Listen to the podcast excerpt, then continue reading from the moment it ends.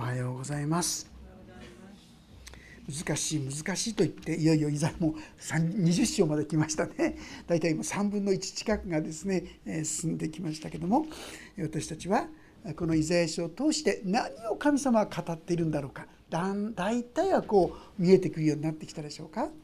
ま一言って短い言葉で言うならばイザヤ書を通して神様は神の裁きと神の救いの御手をですね手を語ってるんですね。特に1章から12章までは神の民と言われたイスラエル。彼らも神の言葉に背いてしまいました。ですから彼らにそのことあなた方はですね豊かな実を結ぶそういうブドウとして植えられた植えられたのに腐れブドウになってしまっている。悔い改めて立ち返って神のもとに来なさいとですね命じるあるいは13章以降はですねさらにこのイスラエルの周りの国々。バビロンであるとかシリアであるとかですねあるいはモアブであるとか多くの周りの国々に対しても語ります。彼らが実に悔い改めて神のもとに立ち返るようにと言います。彼らに対しても神様は裁きでもそれだけではない。彼らにある意味で救いももたらしてるんですね。前回学んだ18章19章には18章ではエチオピアの滅びのことが記されていました。裁きのことが記されていました。19章ではエジプトの裁き。しかしながらその彼らに対して神様最後に何て言ってるでしょう。22節からちょっと読ませていただきますね。19章の22節からです。主はエジプト人を打ち打って彼らを癒される。実に彼らに悔い改めを語り教える。そしてそこから癒すっていうんですね。そして彼に次の言葉特にここが大事なんですが彼らが主に立ち返れば彼らの願いを聞き入れ彼らは癒される。エジプトやですねエチオピアも彼らが立ち返って神様のとこに来るならば彼らは救われると癒されるとこう命じるわけです。そしてさらに23節以降その日エジプトからアッシリアの王子ができアッシリア人はエジプトにエジプト人はアッシリアに行きエジプト人はアッシリア人と共に主に仕える。その日イスラエルはエジプトとアッシリアと並ぶ第三のものとなり大地の真ん中で祝福を受ける。万軍の死は祝福して言われる。私の民エジプト。私の手で作ったアッシリア。私の譲りの民イスラエルに祝福があるように、ここでも分かりますように神様はもともとの神の民としてイスラエルを選びましたけどもそれだけではない全世界に周りの国々皆この神の救いが福音が広がるようにそしてそこに祝福があるようにこう命じているわけですよね。秘訣は何ですか？先ほど22節のとこに「立ち返るなら」彼らが神様の御言葉に耳を傾けてそこに聞き従うなら。神様は彼らを祝福するとこう言ったわけです。でも現実には彼らはそうしなかったんですよね。そして滅びの道を進んでしまいました。さあそのことの滅びへの道の第一歩というような表現でしょうかね。向かうその姿がこの20章の中にですねある意味で記されているんですね。20章の一節からお読みします。アッシリアの王サルガンによって派遣されたタルタンがアシュドレに来てアシュドレと戦ってこれを攻め取った年のこと、まあ、内容わかるでしょうか？アッシリアというのは強国です。そしてもう次々と周り中を占領していくそういう強い国です。でそしてこの国によってですねついにはあの北イスラエルとかアラムとかこういうこの近くにあった国がみんな滅ぼされてしまう。そういう状況の中で彼らが考えたんです。どうしたらこのアッシリアに立ち向かうことができるかな。そして反アッシリア同盟といいましょうか立ち向かう体制を作りましょうそれはエジプトもエチオピアもあるいはですねこのユダの国もあるいはアシドで海辺の町のアシドでこういった町国々もですねみんな一緒になってアッシリアに立ち向かっていったら俺たちの方が強いだろうってこう考えたんですよね。そしてその中にユダよお前たちもここに入れよとこう言ってたわけなんです。そしてユダヤたちの心は確かに大いに揺れました。アッシリアは現にですねどんどんこう周りの国々を征服していくわけですよね。ですからあのエジプト分かりますよねエジプトタンカーメンとか金でですね覆ったものすごい強国ですよね。この国が私たちの味方になってくれるなら俺たちも大丈夫だそっちに頼りたいという気持ちが出てくるのよく分かりますよね。あのことにこのことにでもこのイザヤが語らんとしてるのはそうじゃないでしょう頼るべきはそのような人や国や組織やものじゃない神でしょうってことを実はイザヤが生活そのものとして彼らに語ったそれがこの2節以降に記されているところであります。2節当時主はアモツの子イザヤによってすでにこう語っておられた。言ってあなたの腰のアランの時あなたの足の履物を脱げ彼はそのようにし裸になり裸足で歩いた。皆さんこのイザヤってどんな人かご存知ですか？彼は王家に属する人々ですよ。まあ、相手貴族。まあ、今分かりやすくです。よ例えば秋篠宮殿下とかね。そういう人が突然ですね裸になってですね 裸足で歩いてるって言うんです。それをなんと3年間もですねそういうことをしたっていう。分かりますか？それは。間違ったものに頼るならこうなってしまうよ。この裸になるってこれどういうことかというと奴隷の姿です。奴隷は裸足で歩き回りそして腰の老いも本当に恥ずかしいような生き方ですね。まあこれは全部すっぱたかって意味じゃないと思いますね、えー、部分部分はあるんでしょうけども奴隷何にも着てないようなねそういう惨めなそういう姿で3年間も過ごしたんですよ。皆さんだったらどうしますか？神様からそうやれって言われたら入っていくと聞きますかね。やだって言っちゃうんじゃないかと思いますがイザヤはそのことを3年にわたって本当にしたんですね。これですね預言者というのはしばしばこういうことを実際に行うんですよ。例えばエレミア書のね13章という中にはこんなことが書いてありますね。イザヤ書の次のエレミア書というとこの13章ちょっとですね3節から読ませていただきます。13章の3節にこうも言ったんですね神様はね。読ませていただきます。主は次のように主の言葉が私にあった。泣きにくい方は聞いてくださったら大丈夫です。あなたは買って腰につけているその帯を取りユーフラテス川に行ってそこの岩の割れ目にそれを隠せ。わかりますか？腰にですねいわゆるこうつける帯をですね買いなさい買ってそれを水をくっつけてそしてそれを岩の割れ目に置いてこいっていう変なこと言いますよね。そこで主が私に命じられた通り私は行ってそれをユーフラタス川のほとに隠した。多くの日を経て主は私に言われた。さあユーフラテス川へ行き私が隠せとあなたに命じたあの帯を取り出せ。私はユーフラテス川に行って掘り隠した場所から帯を取り出した。すると見よその帯はボロボロになって何の役にも立たなくなっていた。すると私に次のような詩の言葉があった。主はこう言われる。私はこのようにユダとエルサレムの大きな誇りをボロボロにする。私の言葉に聞くことを拒みそのかたくなな心のままに他の神々に従って歩んでそれに仕え空を拝むこの悪しき民は何の役にも立たないこの帯のようになる、まあ、非常に厳しい意味で宣告ですが実際に目に見える人間ってそうですよね。いろいろいる。あうるさいな。また言ってるよって。そんな感じでですね受け取っちゃいがちですけども目の前にボロボロになってこれこうなるんだよって言われたらちょっとドキッとしますよね。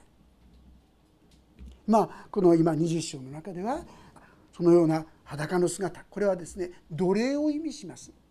奴隷はですねそのようにもう着るものもなくそうやって働いた。そういうふうな状態になって補修として連れて行かれてしまうよという警告なんですよ。補修ついにはこの国は負けてそして奴隷のようにこのエジプトからアッシリアという国に連れて行かれてしまうよってこう言うんです。でこのことですね時間的なことがどうなってるのかなってちょっと思うかもしれませんがまず第一はですねこのアッシリアのサルゴン王によって派遣されたタルタンが足取りに来て足取りと戦ったこれは年数が分かってるんです紀元前の711年のことですその時にアシドデという国は滅ぼされたんですよどういうことであったかと言いますとアシドデという国もエジプトに頼ってエジプトによって自分たちはこのアッシリアに打ち勝てるだろうって考えたそういう国だった都市だったんですね。そして実際そのアシュドデの王様がこれは714年だったと思いましたけども13かなその時にアッシリアの国に背いて戦いを挑んだんですよ。でその時どういうことが起きたか。エチオピアやエジプトがですね当然自分の仲間になって自分を援護してそしてこのアッシリアに勝たせてくれるだろうと思っていたのになんとですねエジプトの王は考えたんですこれは勝ち目がないなって多分ね。アシュドデの王を捕らえて帰ってそしてそれをアッシリアの王に売り渡すというんですか引き渡したっていうんですよ。完璧に裏切られたんですよ。これが人間社会ですよね。彼らはエジプトなら大丈夫だろう。あれなら大丈夫だろう。間違ったものを頼りにし間違ったものに信頼をしたわけですよ。でこのことをユダヤの民を見なさいと言ってるんですね。あなた方は神じゃないものに頼ろうとしている。今言ったエジプトに頼ろうとしたり知恵に頼ろうとしたりお金に頼ろうとしたり。私たちも皆同じじゃないでしょうか。本当に頼りになるべきものじゃないものを頼りにする。それで安心を得ようとする。それが私の姿ですがそれは違うんだよ。ということ。それをイザヤは身をもって神に信頼して歩まない者はどんなに今が飛んでいてもどんなに今豊かに見えてもこうなってしまうよということを彼は身をもってある意味で証ししたとこういうことなんですね。そして結果として人々は串を頼みとし五節エジプトを誇りとしていたゆえに打ちのめされまた恥を皆様そうじゃないですか。ここなら大丈夫だって信頼していたものが覆されたらショックが大きいですよね。この人ならと思ってた人にですね裏切られたら普通の裏切りもっと大きいですよね。彼らは間違ったものに頼るってことはそういうことなんだよ。そんな愚かなことをあなたがしてかさないようにとこういうわけであります。そのありさまをこう言います。6節。その日この海辺の住民は言う。見よアッシリアの王の前から逃げようと助けを求めて逃げた我々のよりどころがこの始末だ。我々はどうして助かることができるだろうか。彼らはエジプトが守ってくれる。だから大丈夫だ。なんて言ったけど何のことない。こんなふうに裏切られてめちゃくちゃじゃないか。じゃあ私たちはどうしたらいいんだろうかってこう嘆いているってこういうことでありますが。さあこの箇所が私たちに語りかけんとしていることは何だと思いますか？もう大体分かっていただけるんじゃないかと思いますが私たちもこのユダヤがしかかっていたように間違ったものに信頼し間違ったものを頼りとするこういう傾向がないでしょうかね。本当に神に頼ったらいいって分かってるんですがなかなか本当に神様に頼るってことが難しいそういう現実があると思いませんか？皆さん現実にですね例えばこういう言葉があるんですね。ピリピ書4章ちょっと開けて開けることできますかね。ピリピ書の4章新約聖書ですね。ピリピ書4章の19節。ページが400ページですね。新約聖書400ページ。ピリピ書4章19節ですがもし開けられた方はご一緒に読んでみたいと思います。よろしいでしょうか。ピリピ4章19節3はい。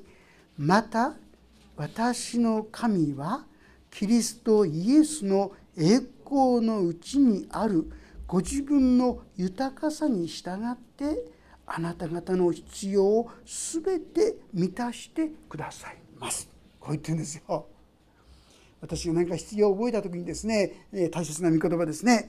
キリストイエスの栄光のうちにあるご自身の豊かさによってあなた方の必要を全て満たしてくださいますってこう聖書を語ってるんですが 皆さん本当にこの神様に頼れますか、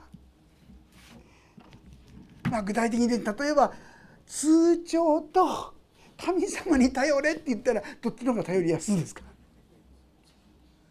いくら神様に頼る頼るっつったっていざとなったらでもねお金がなかったらねっつって神様に頼ることなかなかできないんじゃないでしょうか。から本気になってその神に頼ることが大切なんだよ。本当に頼ることができる方はどなたなのかってことをしっかりと思い起こしなさいこう言ってくださってるわけですよね。彼らは目に見える形のエジプトエチオピアあの国この国あの組織このやり方この知恵そういったもので私たちは勝利を得るとこう考えたんですがしかし神様はそうじゃない。神に頼ることが大切ですよ。今私たちは深海道に向かおうとこうしてますけどもその時も大切大切ですね。その時にどのような皆さんことを計算しますか？ついつい皆さんそれぞれのですね懐具合を計算したりとかねそういうことをしちゃうんじゃないでしょうか。そしたらそれはもしそれで立ったとしたらそれは神が立てたんじゃないですよね。人間の力と知恵でやったことになっちゃうでしょう。私たちは神が立ててくださる。それはどっから来るか。神様が満たしてくださる方なんだというところにしっかりと立たせていただくことが必要。それぞれはですね自分ができることを精一杯やっていけばいいんですね。その時に神様がそれを用いて良きものを立てていく。これが神様のやり方ですよ。ついつい深海道とかあじゃあいろいろこう出さなきゃいけないってこう言うんじゃないかとか言うの聖書の基準は何かって言いますと出エジプト記の中に書いてありますが幕屋というものを作った時のことその時にですね彼らに言ったのは喜んで捧げるものからそれを受け取りなさいって言ったんです。ですからはっきり言いますけども喜んで私は捧げようっていうふうに思うまでは皆ですね例えば深海でも捧げない方がいいと思いますよ。でも祈ってやっぱり私はこれを捧げようと思ったらこれはもう時ですよね。そのようにしていくことがいいと思いますね。喜んでこれが聖書の基準だということです。結果としてどうなったですか？ご存知ですか？エジプトの民というのはエジプトから奴隷それまでずっと奴隷の民ですよ。宝物なんか本来ないはずですよ。その彼らはですね出てくる時に神は彼らに好意を持たせたって書いてあるんですね。で結果としてエジプトの民がみんなに与えたんですよ。その関係した人がですね持てるものをどんどんくださったんです。でもね単なる量じゃないですよ。今ずっと私聖書通読の箇所出演人だったでしょ。細かく読んだでしょうか。例えば金とか銀にしても何十キロ何百キロっていうそういう単位ですよ。エジプトを出てきた民がどうしてそんなに持ってるんですか？ありえることですか？神が働いてくださったから彼らこのエジプト出てくるものにエジプトの人が彼らに与えたんですよ。また与えたものを喜んで捧げる気持ちをその人たちに与えたんですよ。結果としてどうなったか。この幕屋の技をするにはあり余るものです。止めるように言ってくださいって。覚えてらっしゃるでしょ書いてありますよ。そして彼らはやっと止めたって書いてあるんです。みんな喜んで喜んでそれで立っていくのが主の技ですよ皆さん。誰が立った？ね、ついつい私は大金持ちが来てどうしたからこうしたらそんなことは違うんですよ。一人一人が神様の前に自らができるものあの2匹の魚と5つのパン覚えてますか？少年がですね5つのパンと2匹の？それを持ち持っていった時に神様はたった5つのパンと2匹の魚で5,000人以上の人というよりもおそらく女性や子供を含めば1万2万の人たちをみんな満腹にさせることができたんですよ。あそこでイエス様は何示したんですか？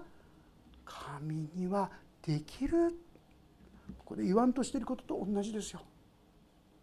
私たちは確かに私たちでもそれをさせていただく。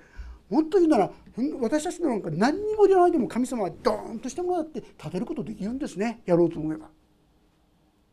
実際皆さん覚えてるでしょこのバビロン捕囚の時にバビロンで連れてかれてしまった奴隷と捕囚となって奴隷って連れてかれてしまった時に神様は70年だった時にクロス王という王様に命じたんですよ。何ですか？行って神殿を建てなさいって。彼らの信仰じゃないんですよ。他の信仰のための神殿を作りなさいって。そのためのお金は私が全部払うって。ありえないことですよそれは。でも神様がそう導かれたってことです。私たちはそういうことを積み重ねていく時に、まあ、確かにみんながいろんなこうするでしょう。でも作ってくれたのは神ですと心から言えるのはその時ですよね。私は喜んであ神様深海道やそういういろんな新しいことをする時に必要なのはお金じゃないんですよね。実は人でもないんですよ組織でもない知恵でもない神にはできるという信仰に立つかどうかなんですよ。もし私たちが本当にそのような信仰に立っていく時に神様はすごいことを今までもしてくださる。でも私たちはどうでしょうか。気をつけなければ。頼りにならないものを頼ってると思いませんか？私たちも信じてるわけですがやっぱり正直言って神様神様つでもやっぱりちょっと貯金の方が安心できるなって思いませんか？だからね私たちは葛藤して祈っていく必要があるんですよ。そして神にはできるという信仰に立たせていただくと私たちは不思議にそういったことまた過ぎることにいても喜んでそれができるねばならない脅迫心ですんじゃないそういうものになっていけるんですね。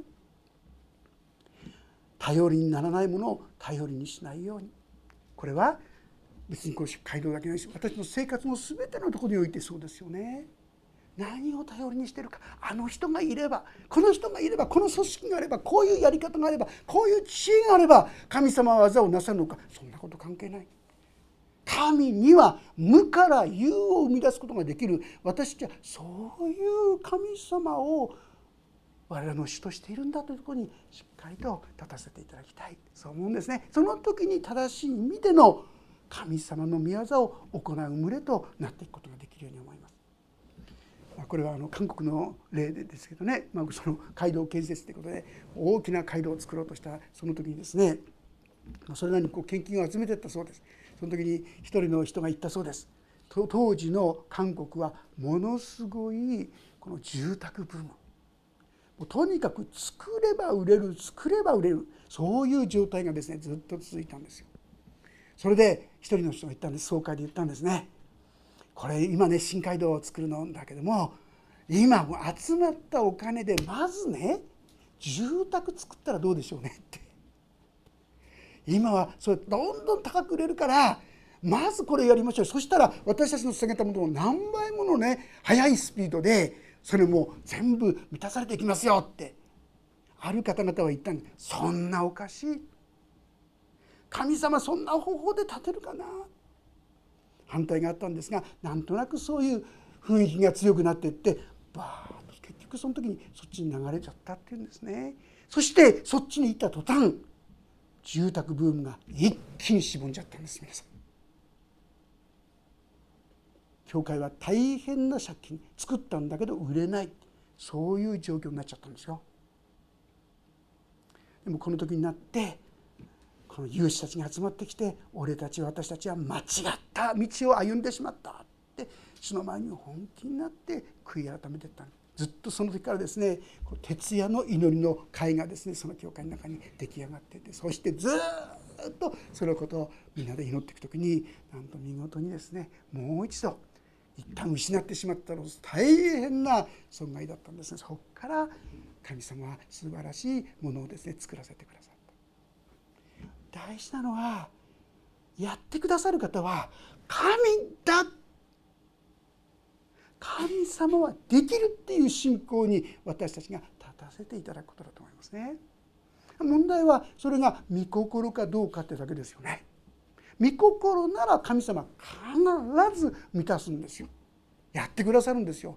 いろんな教会の新街道建設見ても「へえへえ」っていう話がもう本当にいっぱいですよ。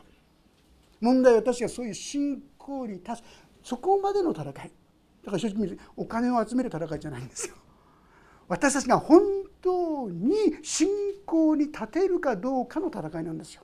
祈りの戦いです。私はそのような祈りの戦いを通してついに信仰に立っていくことができああ神にはできるという信仰を共に共有することができてそして神様と共に歩むことができる。私たちも共にそういう信頼に進んでいきたい。そう思うんですね。ですから私に必要なのは何でしょうか？同じイザヤ書のですね30章をちょっと開けてみていただけますでしょうか？イザヤ書30章の15節ご一緒に読んでみたいと思います。ページ1214ページです。イザヤ書30章の15節です。それではご一緒に読んでみましょう。15節3はい。イスラエルの聖なる方。神である主はこう言われた。立ち返って落ち着いていればあなた方は救われ。静かにして信頼すればあなた方は力を得る。あなた方はこれを望まなかった。最後の言葉が悲しいですね。だから私も気をつけなきゃいけないんですよ。神様は約束をたくさんくださってんです。この19章で大きな約束くださってんですよ。でも神様に立ち返らなかったんですよ。聞く耳神の言葉に真剣に向かわなかった。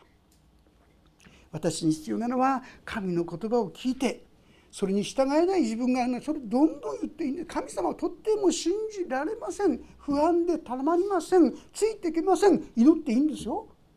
これ持って神様のところに来てますもん。言ってるってことは神様のところに立ち返ってるでしょ。自分の正直な気持ちを申し上げるってことは神様に立ち返ってるんですよ。自分はそんなこととてもとても受け止められませんって。これでいいんですよ。ところがその祈りを積み重ねていくときに不思議ですね。信仰っていうのは神様がくださるんですよ。いやできる。本当ですよ。祈っていくと。この祈りの戦いなんですよ。祈っていくと神様もそういう確信をくださる。確信をくださったことは神様その通り。イエス様もあちこちで言ってるでしょ。あなたの信仰の通りなるようにって言ってるでしょ。これは大きな祝福のもといです。よですからそこまで確信が持てるまであで祈り抜いていくっていうんでしょうかね私の不信仰が本当にですからさっき言ったように喜んでとなるまで無理しない方がいいですでも皆さんが祈っていくなら喜んでその主の道に従っていきたいって気持ちも変えられていくんですよ。その時に主の技は進んでいくと思いますね。海洋建設も他のこともですね主の技が主の道からによって成し遂げられますしその時私たちはあの人じゃないこの人じゃないこの人じゃないそうじゃない神が立ててくれたんだと私たちは心から共にですね、えー、感謝するしまた分かち合うことができる。共にそんな信仰に歩みたい。そう思うのです。立ち返って静かに落ち着いていればあなた方は救われ静かに信頼すればと書いてありますね。静かに信頼するってどうでしょうね。もう信じます信じます信じますってあんまり頑張ってやんなくてもいいってことですよね。でも神様あなたにはその力があるんですよね。そのこと信じますって。神様その時にその技をなさってくださる。もう一箇所開けてみましょうかね。ローマ8章。ローマ人の手紙の8章。31節32節もご一緒に読んでみたいと思います。ローマ人への手紙の8章の31節32節。ページが310ページですね。310ページ。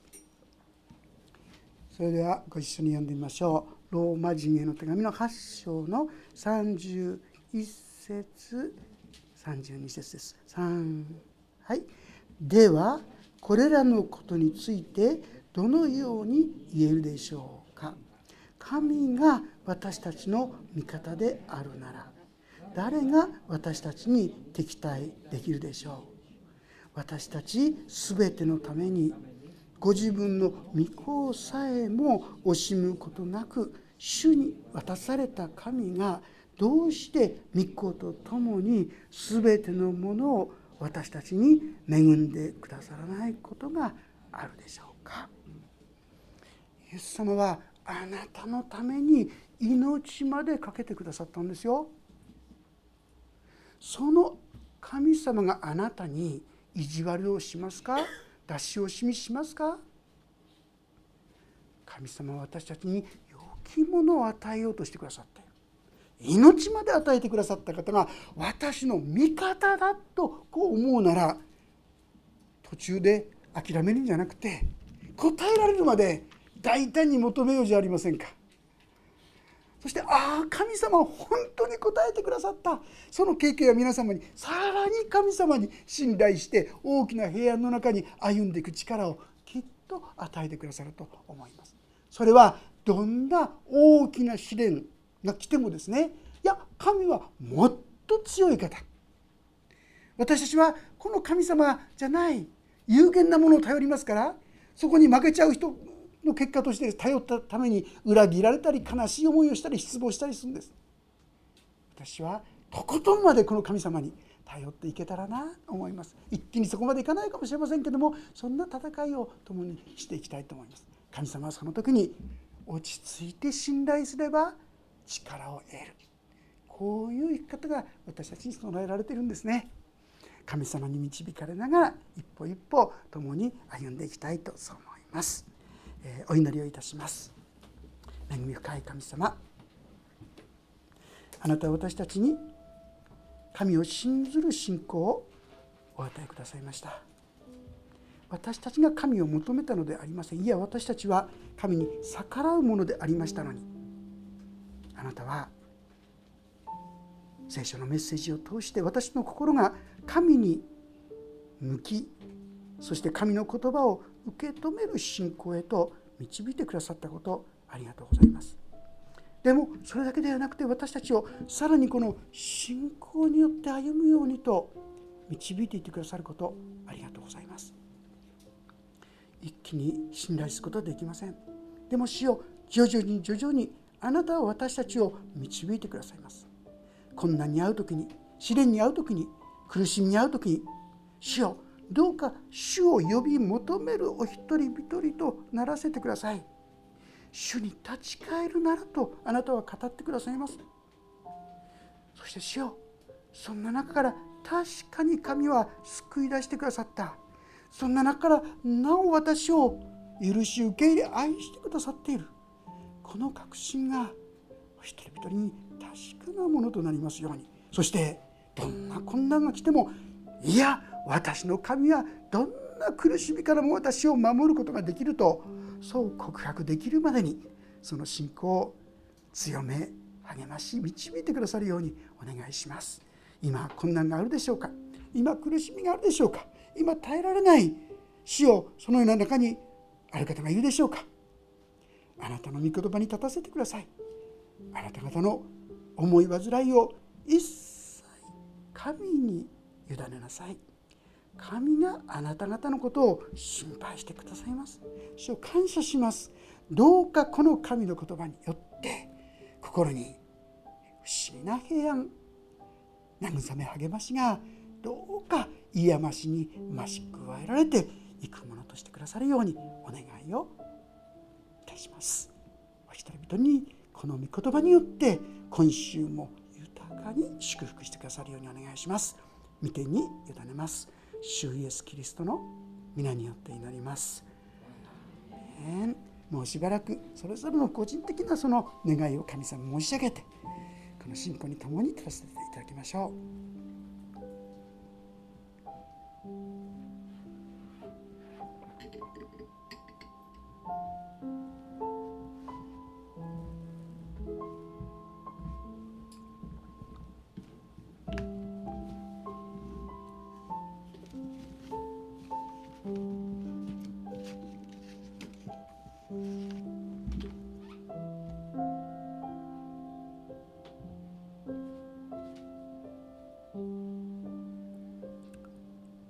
キリストの皆によって祈ります。